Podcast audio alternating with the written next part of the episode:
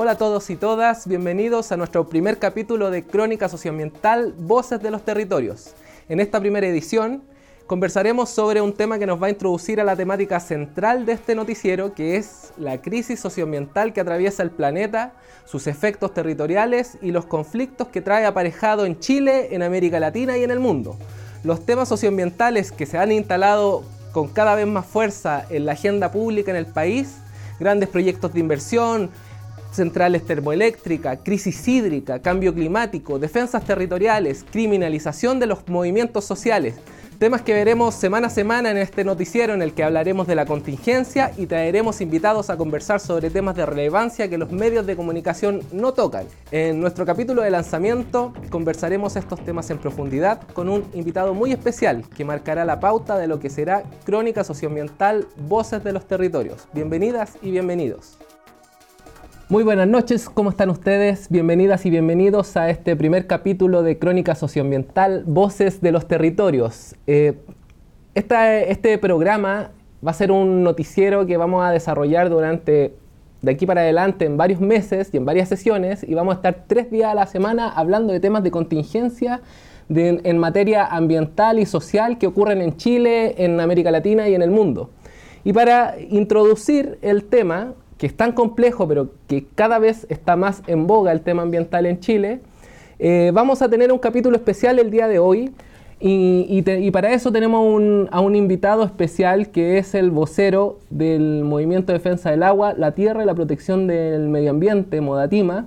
es el vocero nacional del, del movimiento, es parte de la Mesa Nacional, es agrónomo de profesión es también recientemente eh, premiado internacionalmente como premio mundial de derechos humanos por la ciudad de Nuremberg en Alemania y justamente ha sido premiado por defender el agua, defender la tierra, el territorio donde vive, que es en la provincia de Petorca, específicamente en la comuna de La Ligua, en la quinta región, en Valparaíso. De allí se ha dado una batalla grande durante más de una década por defender el agua de la, de la gente por la gente, por la gente más vulnerable, más pobre de, esa zona, y ya no solamente ha salido el conflicto desde esa zona en la provincia de Petorca, sino que también se ha trasladado a distintos territorios del país y hoy día el tema del agua es un tema puesto en la escena pública de debate y cada vez más contingente a propósito de la gran crisis hídrica que atraviesa nuestro país. Gracias a la lucha que ha dado Rodrigo y a la lucha que ha dado el Modatima y muchas otras organizaciones en Chile, eh, podemos hablar de que el tema socioambiental se ha ido instalando junto a una diversidad de otros temas en la agenda pública. Así que bienvenido Rodrigo Mundaca a este primer eh, eh, programa, a este primer capítulo de Crónica Socioambiental, Voces de los Territorios. Muchas gracias por venir. Ah, muchas gracias, gracias por la, por la generosidad de la presentación. gracias por estar aquí también, en esta población que es emblemática, que es la población La Victoria, todo lo que esto significa, el estar acá en este espacio un espacio territorial eh, ganado durante mucho tiempo y estoy eh, a tu disposición. Bien, antes de comenzar la entrevista, porque hoy día vamos a conversar de distintos temas, temas ambientales, de la historia de Modatima, de, de lo que sucede en Chile, de la contingencia. Y, lo que, y antes de comenzar me gustaría comentarles que el, el, formato de, de, Crónica Socioambiental Voces de, de, los Territorios va a transmitirse de los días lunes, miércoles y viernes a esta misma hora, a las ocho y media de la noche, eh, durante todas las semanas. Vamos a estar en distintos formatos. Los días lunes probablemente vamos a hablar de la contingencia, las noticias que están pegando sobre temas ambientales en Chile y en el mundo. Vamos a hablar los días miércoles, vamos a traer invitados para hablar en profundidad de un tema de contingencia y los días viernes vamos a profundizar sobre un tema de interés que sea relevante para que todos conozcamos y nos vamos nutriendo de un tema que pareciera que está abajo de la alfombra muchas veces porque la contingencia está en otros temas o los grandes medios de comunicación no hablan de estos temas o lo hablan muy poco cuando hay un conflicto como hoy día en la Amazonía, como cuando hay una catástrofe hídrica como en Osorno. Entonces, hoy día aquí, desde aquí en adelante, vamos a estar hablando tres veces a la semana sobre temas ambientales, socioambientales y la lucha que los territorios dan, las organizaciones, los movimientos, por recuperar bienes comunes, por defender eh, sus territorios y el medio ambiente. Entonces, partamos, eh, Rodrigo, con la primera pregunta para que la gente sepa en su casa que está ahí viéndonos Eh, ¿Qué es Modatima? ¿Qué es el movimiento de defensa del agua, la tierra y la protección del medio ambiente? ¿Dónde nace? ¿Cuál es el contexto de Modatima? Cuéntanos cuál es la visión del vocero nacional. Bueno, Modatima es una organización que, que, nace al interior de la quinta región, de la región de Valparaíso, particularmente en la provincia de Petorca. La provincia de Petorca es una provincia que se encuentra constituida por cinco comunas, dos del litoral, Zapallar y Papudo, y tres comunas interiores, Ligua, Cabildo y Petorca. A la sazón, estas tres comunas, Ligua, Cabildo y Petorca, son, después de la provincia de Quillota, son las comunas más importantes del país en producción de palta de exportación. Eh, ahí en este territorio, en, Ligua, Cabildo y Petorca, hoy día más del 90% de toda la superficie cultivada es palto. Eh, palto que se han ido emplazando en suelos sin aptitud de cultivo, en suelos de cerro, para que la gente nos comprenda. Eh, y que han competido fuertemente por, un bien natural, por un bien común que es indispensable para la vida de las personas, como es el agua. El palto es un frutal de origen tropical que demanda enormes cantidades de agua por árbol. Las estimaciones sostienen que hoy día un árbol de palto requiere en promedio 200 litros de agua por árbol. Y uno en una hectárea puede meter 500 árboles por hectárea. Y son 500 árboles que están chupando 200 litros de agua por árbol, una enorme cantidad de agua, que es el agua que hoy día le falta al pueblo sencillo de la provincia de Petorca. Yo diría que ese es el contexto general, muy general de la provincia de Petorca. En ese escenario, el año 2007, en la provincia de Petorca se dio un fenómeno climático inédito. Hubieron más de 37 heladas por debajo de menos un, un grado Celsius, que es el estándar de temperatura que tolera la palta Hass. Ese año, el 2007, se perdió una superficie importante de palta en la provincia de Petorca, aproximadamente el 30% de toda la superficie se perdió precisamente por los daños provocados por la helada, pero particularmente de pequeños campesinos, de campesinos fundamentalmente, porque en general los paltos en ladera de cerro ganan 2 a 3 grados de temperatura y por tanto los daños son mínimos. Pero desde el año 2007 en adelante dejó de llover en la provincia de Petorca. Eh, ya el río Petorca se había declarado en restricción en el año 97, el río Ligua en restricción en el año 2004. ¿Qué significa que se declare en restricción un río Significa que una vez que el río se declara en restricción, tú no puedes volver a constituir derechos permanentes de agua de ejercicio continuo. Y por tanto, la única posibilidad de conceder derechos de aprovechamiento de agua eran derechos de aprovechamiento provisionales, que es una autorización para extraer agua. No obstante esta condición, en la provincia de Petorca se continuaron concediendo derechos de aprovechamiento de agua. ¿Quién, concede esos derechos? La DGA pero además, una vez que la DGA entrega el derecho de aprovechamiento. La Dirección General de Agua. La Dirección General de Agua, una vez que la DGA entrega el derecho de aprovechamiento de agua, el Estado se retira y son los particulares los que transan el derecho de aprovechamiento de agua en el mercado de acuerdo a las leyes clásicas de la oferta y la demanda. Ahora, el 2007 cambia, cambia el comportamiento en el territorio a propósito que los ríos están sin agua, a propósito que se fractura el ciclo hidrológico de los ríos. Este, y comienzan a desarrollarse una serie de prácticas impropias en la caja de los ríos. Se empiezan a construir drenes para capturar el agua subterránea de los ríos, se comienzan a construir pozos de captación de agua subterránea sin derechos de agua legalmente constituidos, se comienzan a apropiar de, de las cajas de los ríos los ribereños, los grandes productores ribereños empiezan a correr los cercos y se empiezan a apropiar de la caja de los ríos. Los grandes productores de palto. Los grandes productores de palto en la provincia de Petorca, que en general los grandes productores de la provincia de Petorca son eh, políticos y empresarios muy conocidos, ¿no? Como Pérez Yoma, como Cerda, como Yuneman, como Piwón, Cálamo, etcétera, que son personas, personajes que están muy vinculados con la política contingente y también militan en ambos partidos, es decir, militan en la política, pero también militan en, el, negocio. En el negocio, las paltas. En ese escenario, el, el Moadima surge el año 2010 al interior de la provincia de Petorca como una expresión de resistencia organizada, sí, así dicho en esos términos, como una expresión de resistencia organizada ante el robo de agua, ante el despojo del agua. El Moadima surge en ese escenario, en un escenario de despojo del agua, en un escenario de mucha impunidad en el territorio con respecto a este delito. Eh, y las primeras acciones de Moadima tuvieron que ver fundamentalmente con la visibilización del conflicto. La visibilización del conflicto se realiza mediante acciones de cortes de ruta, de funa a los ladrones de agua, mediante columnas de opinión en varios medios, en medios de circulación masivo nacional en algunos casos. Eh, y empezamos también a organizarnos en el territorio. Había un proceso de organización, un proceso de visibilización y también de, de parlamentarización en esa etapa del debate. Parlamentarizar, el, ¿por qué se busca la parlamentarización en ese, en ese contexto? Porque para nosotros era fundamental instalar el debate político en torno a derogar la privatización de las aguas, en torno a terminar con la privatización de las aguas. Nuestra organización, el Modatima, presionó fuertemente por la formación de una comisión investigadora al interior de la Cámara de Diputados. Comisión investigadora que empieza a funcionar desde mayo del 2011, aproximadamente mayo-junio del 2011 y concluye su función en mayo del 2012.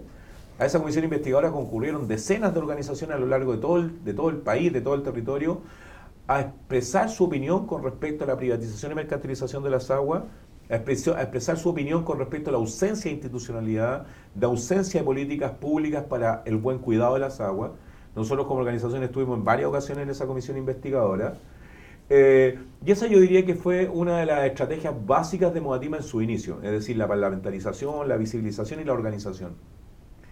Eh, en ese contexto es que surge Modatima en la provincia de Petorca y yo diría que con el decursar del tiempo, a partir del año 2015, las estrategias de visibilización comienzan a cambiar de nuestra organización. Empezamos a recorrer el país con mucha intensidad, empezamos a, formular documentos teóricos para seguir instalando el debate público en torno a hacer del agua un bien común y su acceso a un derecho humano.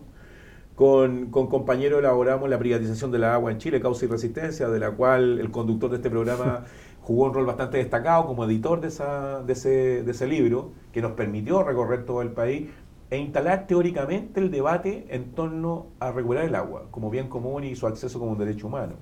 Eh, pero también desde el año 2015 en adelante empezamos a entender la necesidad de sacar el conflicto de la provincia de Petorca e instalarlo nacionalmente. Eh, y empezamos a crecer, eh, un, poco muy inorgánicamente, porque el Modatima se empezó a instalar en determinados territorios. Eh, empezamos a desarrollar la estrategia internacional de denuncia. El año 2016 se hicieron sendos reportajes en nuestro territorio con el periódico The Guardian, con Deutsche Welle, con Radio y la Televisión Rusa, con Fran Press. o sea, medios internacionales de Europa, de, otros lados del mundo. a llegar al territorio. Empezaron a, instalar el tema internacionalmente. Internacionalmente, nuestra estrategia fue inicialmente muy intuitiva. Dijimos esta cuestión, empecemos a instalarla internacionalmente. Vino Danwich, un centro de investigación periodístico, lo recuerdo nítidamente, en marzo del 2016. Y la verdad que llegaron muchos medios de prensa internacional justo en ese periodo, marzo, abril, mayo del 2016. Y arregló seguido el 2017 esto revienta en el, en el escenario nacional aparece un primer reportaje de Danwich, un centro de investigación periodístico danés, cuya tesis es que en la provincia de Petorca se violaba el derecho humano al agua a propósito del agronegocio de la espalda. Aparece inmediatamente un reportaje con el periódico The Guardian, que es probablemente el periódico más importante de Gran Bretaña.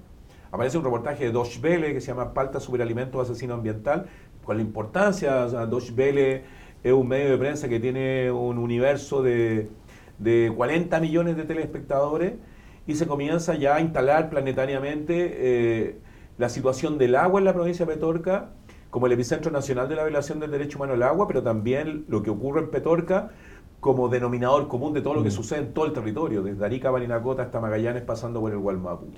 ¿Por qué, justamente tomándonos de eso que tú estabas mencionando al final, de que en todo el territorio hay situaciones similares, ¿por qué tú crees que en tal vez en la última década han aflorado en distintos lados del país, en distintos territorios, en las regiones, en, comunas muy alejadas que tal vez nadie conocía, como Freirina, como en Huasco, en, Caimanes, o en el sur, en Chiloé, hacia los interiores. ¿Por qué empiezan a aflorar conflictos que tienen que ver con el tema ambiental? ¿Por qué el tema ambiental se empieza a instalar en la última década como un tema que hay que hacerse cargo, como un tema que se tiene que debatir y hay que cambiar cosas ahí? Yo diría que básicamente porque en Chile las bases de la desigualdad tienen que ver con la apropiación de los bienes naturales comunes. Es decir, en Chile se encuentran vigentes dos dispositivos teóricos institucionales que fueron fraguados en dictadura. el, decreto ley forestal 701, que se elabora en Chile el año 1974 y que parte de la hipótesis de crear una industria forestal para el país, bonificada en un 75%, pero que se hace fundamentalmente a expensas de la enajenación de más de 2 millones de hectáreas de asentamientos mapuches. En el origen de la desigualdad está la apropiación de la tierra, y aquí hay conspicuos empresarios como Mate y Angelini. Mate, que tiene 750.000 hectáreas aproximadas, y Angelini, 1.250.000 hectáreas aproximadas de pino y eucalipto, especies exóticas que han ido secando completamente el sur. Hoy día la región de la Araucanía es la región donde más dinero se ha gastado comprando agua dulce y mm. arrendando camiones de aljibe. Y también por la vigencia de un segundo dispositivo que es el Código de Aguas del año 81, que transcurrido 38 años se mantiene plenamente vigente en todos los territorios. Un código que separó la propiedad del agua al dominio de la tierra. un código que entregó los derechos de aprovechamiento de agua de forma gratuita y perpetua a los particulares.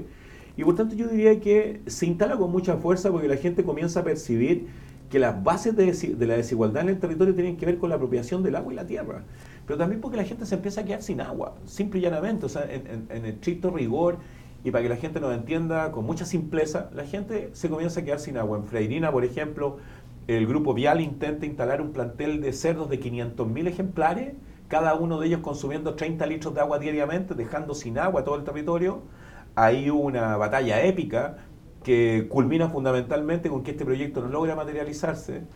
Lo que ha sucedido en Caimanes, que está muy al lado nuestro, donde la minera Los Pelambres del grupo Luxic emplaza el tranque relave más grande de América Latina, el Mauro, en el curso natural de las aguas del estero El Pupío. Ahí había una comunidad de 3.000 familias, hoy día hay menos de 1.000 familias.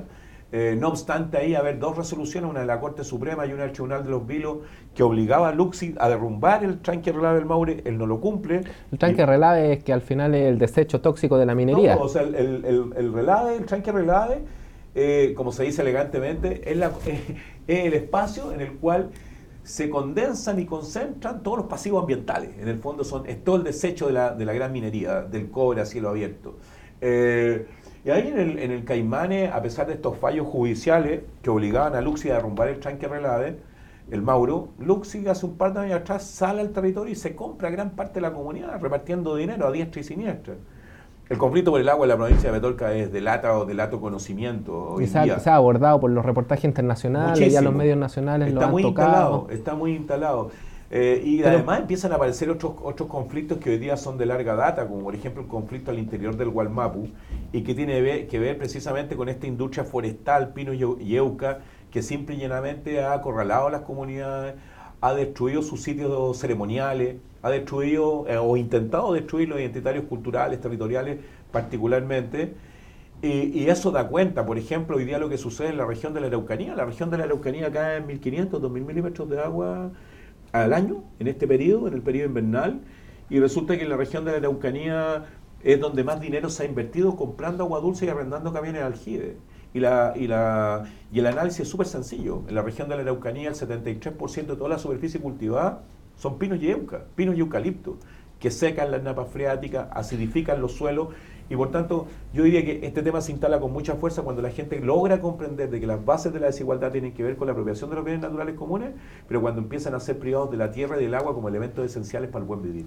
Y eso es justamente lo que también consignan los distintos informes de derechos humanos, los informes sobre pobreza en Chile, que dicen que las comunas más pobres, por ejemplo, están emplazadas donde hay actividades extractivas. o sea, las comunas pobres, por ejemplo, en Alto Biobío, en la zona del interior, que justamente están eh, acorraladas de monocultivo forestal o en la misma provincia de Petorca, una alta tasa de pobreza en algunas de las comunas, pobreza en las nuevas eh, mediciones, eh, también la Ligua, Cabildo, Petorca, y así uno empieza a recorrer el país, la desigualdad más extrema se vive en las comunas que hay actividades productivas que al final no se quedan en el territorio, sino que salen hacia afuera, están destinadas para que las empresas exporten hacia otros mercados.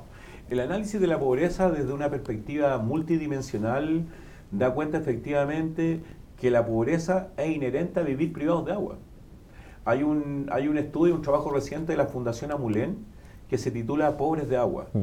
En, ese, en ese estudio, que se dio a conocer alguna, algunos extractos de ese estudio, publicados por el periódico La Tercera el 2 de junio del año 2019, hace pocos meses atrás, en ese estudio se señala que hoy día eh, aproximadamente 380.000 viviendas rurales viven privadas de agua, de agua de consumo, de agua potable. Ese estudio señala que hoy día 8 de cada 10 recolectores de agua en el mundo rural son mujeres. Ese estudio sostiene hoy día que eh, el Estado de Chile se ha gastado en los últimos 5 años 150 mil millones de pesos comprando agua dulce y arrendando camiones aljibe y las regiones donde más dinero se ha invertido comprando agua dulce y arrendando camiones aljibe, en este orden son la región de la Leucanía, la región del Biobío, el Maule y la región de Valparaíso, donde nosotros vivimos. Eh, sin duda que hoy día este análisis multidimensional de la pobreza y cómo hoy día se pauperiza el territorio tiene que ver fundamentalmente con la privación de agua. Hoy día, contemporizando, habría que decir que en estos minutos la región de Coquimbo, la región de Valparaíso, la región de O'Higgins y 17 de 18 comunas rurales de la región metropolitana se encuentran declaradas zonas de emergencia agrícola por sequía. Es decir, hoy día en estos territorios no hay agua, pero no hay agua porque se ha priorizado fundamentalmente un modelo de despojo asociado a la industria extractiva y la industria este, intensiva, mega minería química a cielo abierto, agronegocios, hidroeléctricos forestales, se ha priorizado esa visión versus eh, la vida de las comunidades. Pero por ejemplo en Santiago, una persona que está aquí en la población La Victoria, que está en cualquier población de Santiago, en cualquier lugar, que tiene, abre la llave y tiene agua. ¿Por qué? Por, por qué eh, ¿Cómo se puede explicar esa situación? Que al final la gente tiene agua en sus casas, pero a la vez hay un problema tan grande eh, y una crisis hídrica tan grande en toda la zona central. A ver, sin duda, eh, nosotros tenemos privatizar las fuentes de agua desde el año 1981 y se inició el proceso de privatización de la sanitaria del año 95 con un mensaje presidencial de Fred Ruiz Tagle que promete tener un 100% cobertura de agua potable en el mundo urbano, un 100% de alcantarillado en el mundo urbano, aumentar eh, la cobertura de agua potable rural y aumentar el tratamiento de agua servida. Eh, hoy día Chile paga las tarifas más altas de América Latina por consumir agua, agua potable. Aquí, eh, Agua Andina, que es la sanitaria más grande del país, eh, los controladores de ellos son el, eh, Aguas de Barcelona y el grupo Suez. Grupo de extranjeros. Grupo de extranjeros que son los dueños potable. Aquí en la región metropolitana, cuando la región metropolitana ha tenido comillas, eventos, como dice la, como dice la nomenclatura oficial, o episodios, como dice la nomenclatura oficial, de privación de agua, a propósito de la turbiedad en el Maipo, la turbiedad en el Maipo tiene que ver con un proyecto en la alta montaña conocido como eh, proyecto Alto Maipo, donde se entubaron 70 kilómetros de canal con la finalidad inicial de generar energía para la minera Los Pelambres del grupo Luxi. Hoy día ese proyecto se desdibuja y en el fondo hoy día lo que tiene por propósito es generar energía para el sistema interconectado central, básicamente. Ahora, en la región metropolitana hemos tenido episodios de comunas populosas como Recoleta, como Quilicura, como Pudahuel, como Macul incluso, que se quedaron sin agua y se han quedado sin agua en varios episodios de, comillas, turbiedad. O sea, el 2016 la zona oriente de Santiago Toda estuvo cinco, días, cinco días sin agua. Varios días sin agua. Pero, pero además piensa lo siguiente, eh, hoy día en la región metropolitana, comunas como Alhué, María Pinto, Melipilla, eh, Curacaví, Tiltil, Lampa, Bastuco, Talagante, Peñaflor, eh, son comunas que hoy día están declaradas zonas de emergencia hídrica por sequía. Y lo curioso es que todo este cordón periférico urbano, o sea, todo este cordón periférico rural, perirural y rural, es el cordón periférico que produce un tercio de todos los alimentos que se consumen en la región metropolitana. Podríamos pensar que, podríamos esperar que suba, por ejemplo, los precios de los alimentos producto de la falta de agua. O sea, ya lo han dicho, o sea, ya han dicho que los, los, los, los alimentos, es decir, fundamentalmente la hortaliza, fundamentalmente la fruta, los granos, las cereales van a subir. Y eso va a impactar directamente a la región metropolitana. Ahora, evidentemente, a propósito de tu pregunta y lo que sucede en los territorios, si uno quisiera hacer una analogía, la región metropolitana versus lo que sucede en los territorios privados de agua, la gente no se moviliza por agua hasta que intenta abrir la llave y la llave no sale agua. o sea, yo creo que la, la, gente en ese minuto comprende la dimensión de vivir privado de agua. Ahora, sin duda también que fruto del trabajo que hemos hecho persistente, también junto a otras organizaciones, nosotros siempre decimos de que ha habido un proceso de sumar mente y ganar corazones para la causa del agua. Y hoy día, evidentemente, cuando uno revisa la, la, editorial de todos los medios de prensa, cuando uno revisa todos los editoriales de, la televisión abierta, los editoriales de los periódicos de circulación masiva, hoy día el tema del agua se instala nacionalmente como el conflicto socioambiental más importante del país. Además, en un escenario completamente, en un escenario que es distinto, en circunstancias que Chile va a ser el país anfitrión de la cumbre de cambio climático, la COP25. Este año, el 2019, en diciembre, la cumbre internacional más importante de cambio climático que se desarrolla todos los años va a ser en Chile. Entonces, hoy día Chile, a propósito de la cumbre de cambio climático, la verdad que yo creo que tiene re poco que exhibir en materia de protección del medio ambiente, cuando tenemos un modelo de apropiación de las tierras, cuando tenemos un modelo de apropiación del agua que es inédito a nivel mundial. Y a propósito del modelo de apropiación, se ha instalado la idea de que aparte del tema del agua, que es un gran tema de importancia nacional, el otro tema de importancia parece ser la contaminación en, lo que se ha llamado zonas de sacrificio, que es básicamente eh, zonas industriales donde distintas industrias 15 tipos o 10 tipos de industrias distintas contaminan tanto que saturan a una población y la población termina enfermándose. ¿Cuál es la visión que, hay sobre el tema de la zona de sacrificio en Chile? Un, punto anterior, solamente un punto anterior. Hace poco el panel intergubernamental de expertos de Naciones Unidas entregó un informe que señala de que hoy día es fundamental cambiar el sistema alimentario a nivel planetario. Hoy día el sistema alimentario confronta una seria, una seria e irreversible crisis ecológica.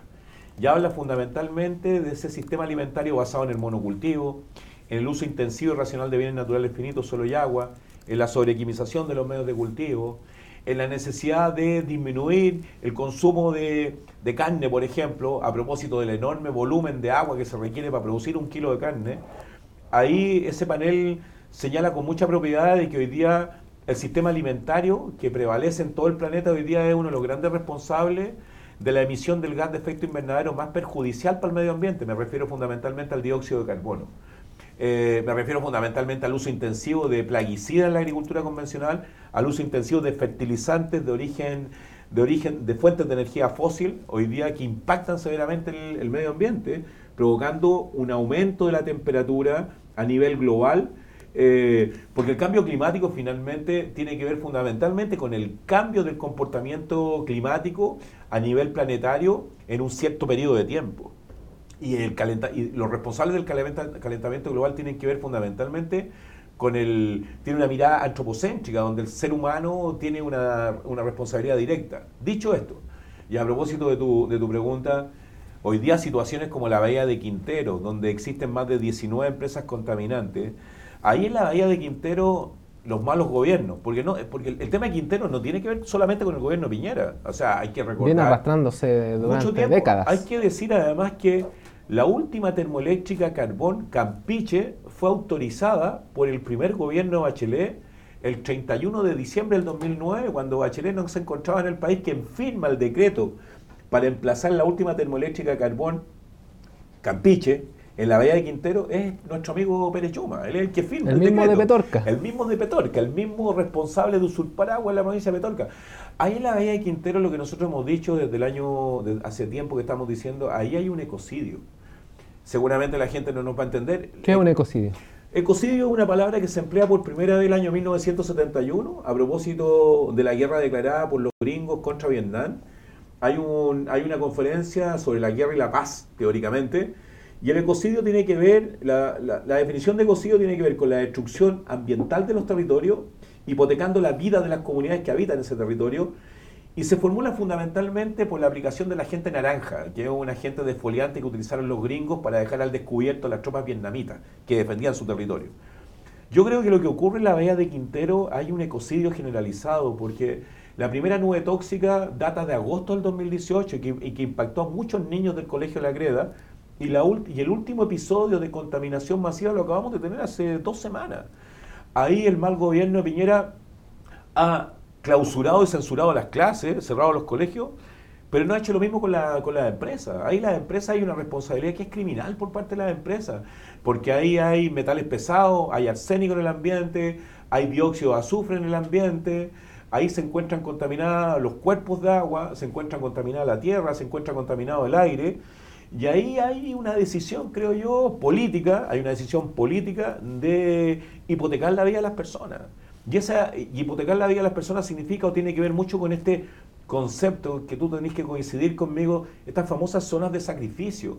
O sea, alguien tomó la decisión política de que hoy día hay territorio donde el pueblo pobre y el pueblo sencillo es sujeto de ser sacrificado.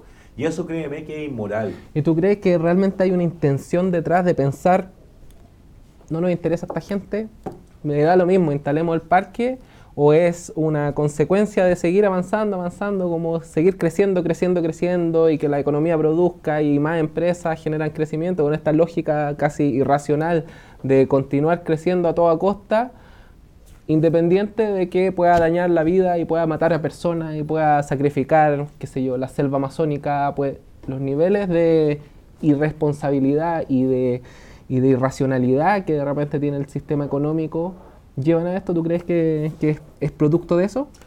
O sea, yo creo que aquí hay una situación que, que es kafkiana, o sea, que hay una situación que es demencial. O sea, hoy día tú tienes cinco zonas de sacrificio, que hoy día ahí se tomó la decisión política estratégica, estratégica de priorizar la industria extractiva y no la vida de las comunidades. Lo que sucede en Huasco, por ejemplo, lo que sucede en Tocopilla, por ejemplo, Tocopilla, Huasco, lo que sucede en Lota, por ejemplo, en Coronel, por ejemplo, lo que sucede en la Bahía de Quinteros, por ejemplo, donde se prioriza la producción de energía, donde se prioriza la producción de gas, donde se prioriza la producción de petróleo, y no la vida de las comunidades, no la vida, no, no los identitarios culturales, los identitarios territoriales. Yo creo que hoy día, yo creo que hoy día Chile, eh, Chile es un reflejo de lo que no hay que hacer en materia medioambiental. Esa constitución política fraguada en dictadura el año 1981 tiene un artículo que señala que todos los hombres, hombres y mujeres, no lo dice así, pero todos los hombres tienen derecho a vivir en un medio ambiente libre de contaminación. Y hoy día lo que hay en los territorios, en algunos territorios con más o menos agudeza, con más o menos sacrificio, con más o menos contaminación, hoy día yo diría que hay una, una política de exterminio de las comunidades priorizando la industria extractiva. O sea, ¿cómo va a ser más importante el petróleo que la vida de las personas? ¿Cómo va a ser más importante, por ejemplo, la producción de palta que la vida de las personas? ¿Cómo es posible que hoy día haya territorios donde el pueblo pobre y sencillo tenga que ser abastecido a través de agua, de agua a través de camiones de aljibe? O que haya gente bañándose por presa. O haya niños, por ejemplo, que hoy día no conozcan los ríos o que haya niños como en la escuela de la Greda que están sujetos permanentemente a episodios de contaminación que terminan con los cabros chicos en los hospitales, en los centros de salud familiar, por ejemplo, ante la pasividad de la casta, pero además ante la concomitancia de la casta política y ante la concomitancia de una institucionalidad de mierda que permite, prohija la contaminación de nuestras comunidades sin hacer nada, porque para ellos es mucho más importante lo que tributan estas empresas, es mucho más importante estar enlazados a los círculos virtuosos en los mercados internacionales fundamentalmente. Pareciera que todo camina, camina, camina y las instituciones, los, los políticos no resuelven el tema, porque el tema de Petorca se arrastra una década, quizás dos décadas, el tema de la zona de sacrificio, 30 años, 40 años con intoxicaciones y así, suma y sigue. Entonces hablamos del, del, modelo, en el fondo el modelo económico es el responsable de toda la catástrofe, de toda la crisis hídrica y ambiental, no solo hídrica, sino socioambiental que hay en el país.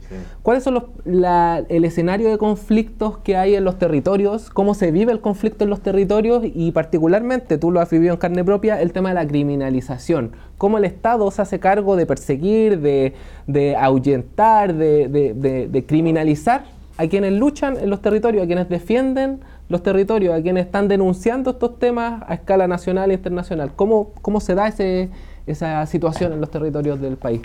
Hay un contexto que es general. Ese contexto que es general eh, ha sido reportado latamente por diferentes organizaciones no gubernamentales europeas, particularmente eh, Frontline Defender, por ejemplo. El mismo relator especial de Naciones Unidas para las y los defensores de derechos humanos ambientales, Michel Force, también ha dado cuenta en sus informes sucesivos que hoy día América Latina es la región más peligrosa del mundo para las y los hombres y mujeres que a título personal o organizado defienden los derechos humanos ambientales, particularmente el derecho al agua, el derecho a la tierra, el derecho a vivir en un medio ambiente libre de contaminación, el derecho a la flora y la fauna nativa. Probablemente el caso más emblemático en este minuto sea Berta Cáceres. Berta Cáceres, lideresa del pueblo lenca, hondureña, premiada en Estados Unidos en abril del 2015 con el premio Goldman, que es una de las máximas distinciones eh, en materia medioambiental al cual puede aspirar, o no sé si aspirar, o puede ser depositario un hombre o una mujer. Eh, Berta Cáceres fue premio Goldman en 2015 y arregló seguido la noche del 2 para el 3 de marzo del 2016. Berta Cáceres fue asesinada. Y fue asesinada precisamente por su defensa irrestricta de la tierra, del agua, en su comunidad. ¿Y aquí eh, en Chile estamos lejos de eso? Yo creo que no estamos muy lejos de eso, ni muy por el contrario. O sea, la negra Macarena Valdés, que se acaban de conmemorar tres años de su asesinato, la negra Macarena Valdés inicialmente en, agosto del 2016 fue apareció como que eh, la prensa oficial y el, y el gobierno bachelet salieron tempranamente a decir que la negra Macarena Valdés había suicidado. En circunstancias que el 2017 Luis Rabanal, un tanatólogo independiente, confirma que la negra Macarena Valdés la habían asesinado, pero fundamentalmente por su defensa de la comunidad tranquila al interior de Panguipulli de un proyecto invasivo, RP Global, un proyecto austriaco, que intentaba construir ahí una, una hidro que iba a impactar su territorio, sin duda. Eh, en Chile, curiosamente, en Chile, curiosamente, las y los que defienden los derechos humanos ambientales se suicidan, y lo digo con mucha ironía. Hay temas que no están resueltos, por ejemplo, la muerte de Alejandro Castro, En, eh, Quintero, Alejandro Castro en octubre, en los primeros días de octubre, protagonizó una movilización masiva en la región de Valparaíso, en Valparaíso en particular, y aparece después colgado en las cercas perimetrales del Merval eh, y suicidado con los tirantes de su mochila, en circunstancias que el, el mecha era más alto que la cerca perimetral, etcétera. Hay muchos casos hoy día, hay muchos casos de, de hombres y mujeres que aparecen en extrañas circunstancias muertos y hoy día el Estado no se hace cargo de aquello. O sea, hoy día Chile, a propósito de su condición de anfitrión de la cumbre de cambio climático, la COP25, tiene en las cárceles padeciendo prisión política al premio Goldman 2019, que es el, lonco Alberto Curamil. El lonco Alberto Curamil, lonco de la Alianza Territorial Mapuche, del LOF Radalco, eh, está preso desde agosto del 2018 eh, sufriendo prisión, preventiva, esta cuestión que les permite mantener encarcelado a la gente durante mucho tiempo sin que se inicien los juicios. Se acaba de iniciar el juicio hace pocos días atrás, eh, se acaba de iniciar la audiencia preparatoria de juicio, hace, hoy día estamos a 29 a 29 de agosto, hace tres días atrás se acaba de iniciar el juicio, pero al lonco Alberto Curamil, el fiscal que, que sustancia la causa, le pide 58 años de cárcel, al premio Goldman. O sea, Alberto Curamil es el primer mapuche que es eh, distinguido con el premio Goldman y tuvo que ir su hija Belén Curamil el 29 de abril del 2019 a la ciudad de San Francisco a recibir el premio Goldman. ¿Por qué él estaba preso? Porque está preso. Entonces, yo diría que en Chile hoy día, eh, hoy día a nivel planetario, eh, México, Brasil, Colombia, Honduras son los países más peligrosos de América Latina para las y los que defienden los derechos humanos ambientales. ¿De qué forma se violan esos derechos Ahora, humanos? Ahora, los derechos humanos ambientales hoy día yo creo que hay un patrón conductual desde el Estado que es un patrón conductual que en América Latina se repite calcadamente para poder violentar a aquellos hombres y mujeres que defienden los derechos humanos ambientales. Primero, la utilización de la fuerza pública para permitir la entrada de la industria extractiva en los territorios, la utilización de la fuerza pública para el control territorial, la utilización de la fuerza pública en los territorios para amedrentar, la utilización de la fuerza pública para notificar, la utilización de la fuerza pública para agredir y finalmente la utilización de la fuerza pública con desenlaces de muerte, sin duda. Eh, eh, los abusos de poder desde la norma, es decir, todo aquel que atente contra la propiedad privada de las aguas, que atente contra la propiedad privada de la tierra, es sujeto de ser criminalizado, por ejemplo, de ser perseguido, judicializado, en juicios que son larguísimos y que son desgastantes con todo lo que aquello implica. Nosotros cuando denunciamos a Pérez Yoma por su responsabilidad en la usurpación de agua en la provincia de Petorca, Estuvimos entre el 2012 y 2014 dos años concurriendo 24 veces a cuatro tribunales distintos, porque nos armaron juicio en cuatro mm. tribunales, donde hablábamos de Pérez Yoma, nos armaron juicio en Ligua, en Quillota, en Santiago, en Concepción, porque señalábamos lo mismo que estamos planteando hoy día. Y finalmente yo diría que el tercer, la tercera característica distintiva de los abusos de poder tiene que ver con la utilización del discurso inferiorizante desde la autoridad. Por ejemplo, el discurso del actual ministro de Agricultura de Piñera, y que además es un tipo que tiene más de 29 mil litros por segundo, o un hombre rico en materia de agua, me refiero a Antonio Walker, que ha dicho que nuestra organización es una organización que está destruyendo la economía, que es una organización que tendría que haber lavado la ropa sucia en casa y no haber denunciado lo mm. que sucede en la provincia de Petorca en el ámbito internacional. Hay una, hay una violencia discursiva hacia, hacia las organizaciones. Pero esa violencia discursiva es súper es súper peligrosa si bien es cierto, no tiene probablemente el impacto. es muy peligrosa, por ejemplo, llegan un tipo como Trump que dice que todos los negros son, son una amenaza, o un tipo como Bolsonaro que dice que hay que regalarle la Amazonía a las empresas ganaderas, esos discursos al final impactan y la gente empieza a decir, sí, puede ser porque el presidente lo está diciendo. Acá pasa lo mismo. Si empiezan a decir que el dirigente social es un violentista, la gente que no tiene idea o no sabe si realmente ha sido o no, empieza a decir sí, puede, puede que sí, lo empieza a normalizar y por lo tanto menoscaba la vida de los dirigentes. O sea, nosotros... Y de las organizaciones. Nosotros, tú también has sido parte de aquello, también, también has eh, padecido esa misma situación, este discurso inferiorizante que nos maltrata verbalmente, este discurso inferiorizante que dice que estamos destruyendo la economía, este discurso inferiorizante que dice que estamos en contra de las paltas, en circunstancias que no estamos en contra de las paltas, estamos en contra de la forma en la cual se producen las paltas en los territorios eh, y, que, y, que, priva de agua a las comunidades y que destruye los identitarios culturales y, territoriales. Este discurso inferiorizante es un discurso que tiene un propósito, ¿sí? Este discurso es un discurso que yo diría que es el preámbulo, es un discurso previo precisamente para aquellos desenlaces que son fatales, es decir, que terminan con la vida de las y los que luchan por los derechos humanos ambientales. Porque el discurso inferiorizante lo que busca es aislarte de tu comunidad, mm. separarte de tu comunidad y colocarte en una condición de fragilidad ante, tu comunidad. Busca estigmatizarte, busca que la gente te aísle, que no, que no, que deje de frecuentarte aquellos compañeros que fueron compañeros, vecinos que fueron tus vecinos, cuando un tipo hace uso de la cámara para decir que eres terrorista, que eres guerrillero, eh, que eres un tipo irresponsable. Todo ese discurso es un discurso que está construido desde la institucionalidad con la finalidad de inhibir la lucha por la recuperación de los derechos humanos ambientales. Entonces, aquí hay un, yo diría que hay un esfuerzo coordinado y concertado, un esfuerzo coordinado y concertado en América Latina que tiene un patrón común, un desenlace común y que tiene una praxis similar. Fuerza pública, normativa y discurso inferiorizante. ¿Qué le diría a la gente que está en sus casas y que y que ve que, las, que está escuchando, que ha escuchado y que dice, mira, hay una situación súper compleja en términos ambientales, hay una crisis ambiental, hay criminalización de dirigentes, hay políticos que no se quieren hacer cargo porque están metidos las manos porque también son sus negocios. ¿Qué le diría a la gente un mensaje de aliento para que, y de, eh, de involucramiento tal vez, para una persona que no participa en una organización, para una persona que a lo mejor quiere aportar? ¿Cuál sería el mensaje que tú le darías a esa gente que está en su casa?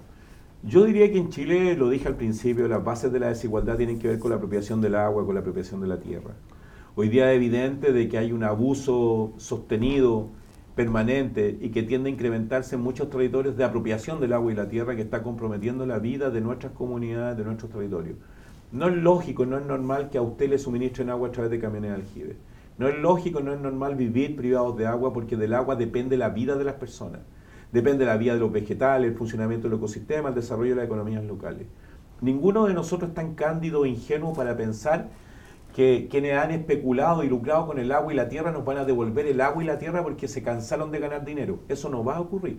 Lo que nosotros hemos dicho muchas veces, recorriendo todos los territorios, todas las comunidades, que es fundamental sumarmente y ganar corazones para la causa de los bienes naturales comunes. Eso requiere de organización, eso requiere de conciencia, eso requiere de educación, eso requiere de comprender a cabalidad eh, la penetración del capitalismo en nuestros territorios, la forma en la cual hoy día la gente eh, ve hipotecada su vida, porque finalmente la lucha por el agua, la lucha por la tierra, tiene que ver fundamentalmente con preservar la vida de las generaciones presentes, pero sin hipotecar además la vida de las generaciones futuras. Entonces nuestro mensaje desde Moatima desde nuestra organización y en mi condición de vocero nacional de nuestra organización, que hoy día es una organización nacional porque está desplegada en todo el país y que tiene una mesa nacional donde participan compañeras y compañeros, nuestro mensaje final es que la lucha por la recuperación del agua, la lucha por la recuperación de la tierra es un imperativo ético, un imperativo moral. Es el imperativo que tiene que ver con el sentido común y el sentido común más elemental indica que hoy día lo que se hipoteca es la vida de las personas. Y cuando la vida de las personas se encuentra hipotecada, tenemos que revelarnos con fuerza inusitada precisamente para recuperar aquello de lo cual depende la vida de las personas, valga la redundancia. Para nosotros es fundamental esto, es fundamental este espacio, es fundamental que este espacio se haya ganado para el pueblo pobre, para el pueblo sencillo, porque aquí hay un espacio en el cual aquellos hombres y mujeres que tomaron la decisión de ponerse de pie y echar a andar, como dijera Guevara, este espacio es un espacio ganado en un territorio que es tremendamente emblemático para todos los hombres y las mujeres que enfrentaron la dictadura durante mucho tiempo, y me refiero a la población La Victoria. Bien, muy potente el mensaje final con el que cierra Rodrigo este, esta entrevista. Te quiero agradecer por estar en nuestro capítulo inicial de lanzamiento de Crónica Socioambiental. Muchas gracias Rodrigo por, por aceptar la invitación, por venir y por, por tener esta conversación. No, muchas gracias a ustedes. Gracias a todo el equipo que está detrás de este esfuerzo gracias a la señal 3 La Victoria, donde tenemos enormes amigos, entrañables amigos, a los cuales respetamos y queremos muchísimo. Y muchas gracias a ustedes por tenernos acá en este primer capítulo. Gracias. Bien, nosotros nos vamos. Las próximas sesiones vamos a hablar de temas ambientales, de agua, de extractivismo, de contaminación, de todos los temas socioambientales que hoy día tocamos en una pincelada grande. En este primer capítulo vamos a estar profundizando. Recuerden seguirnos en nuestras redes sociales, Modatima, en la señal 3 La Victoria y nos vemos en una próxima ocasión. Hasta pronto.